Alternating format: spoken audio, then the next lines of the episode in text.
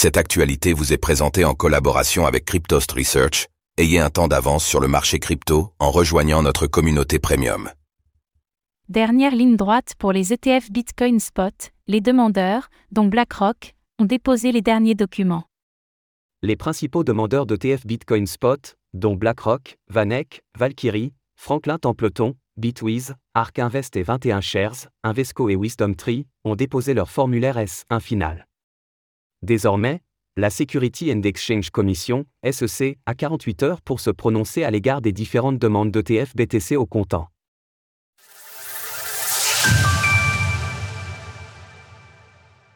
Réponse pour les ETF Bitcoin Spot dans moins de 48 heures.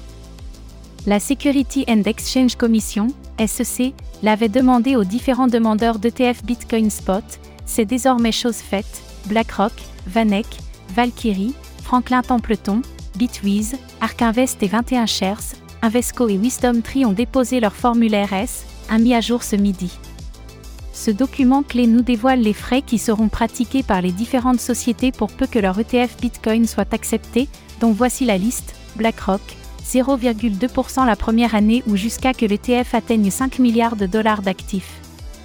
Les frais passeront à 0,30% une fois l'un des deux seuils atteints, Wisdom Tree, 0,5%, Franklin Templeton, 0,29%, Fidelity, 0,39% Invesco slash Galaxy, 0% la première année ou jusqu'à que l'ETF atteigne 5 milliards de dollars d'actifs. Ensuite 0,59%, Vanek, 0,25%, Ark Invest et 21 Shares, 0% les 6 premiers mois ou jusqu'à que l'ETF atteigne 1 milliard de dollars d'actifs.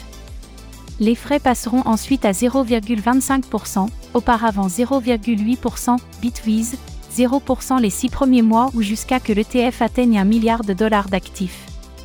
Les frais passeront ensuite à 0,24%, Grayscale, 1,5%, auparavant 2%. Notons que pour le moment, le formulaire de Hashdex semble encore manquant. Selon Eric Balchuna, spécialiste des ETF chez Bloomberg, le géant BlackRock a mis la barrière particulièrement haute pour ses concurrents concernant les frais qu'il souhaite pratiquer pour son véhicule d'investissement, Diable, les frais pour l'ETF Bitcoin de BlackRock seront de 0,30% selon leur tout juste déposé formulaire S1. C'est bien moins cher que ce que j'avais prédit. La vie vient de devenir beaucoup plus difficile pour tout le monde. L'ETF Terrordom n'est pas une plaisanterie. Il a d'ailleurs précisé au sujet de la guerre des frais qu'il s'agissait là d'un autre niveau, précisant. Arc passant de 80 points de base à 25 points de base en une seule fois est époustouflant. BlackRock à 30 points de base pourrait instantanément anéantir quiconque demande beaucoup plus.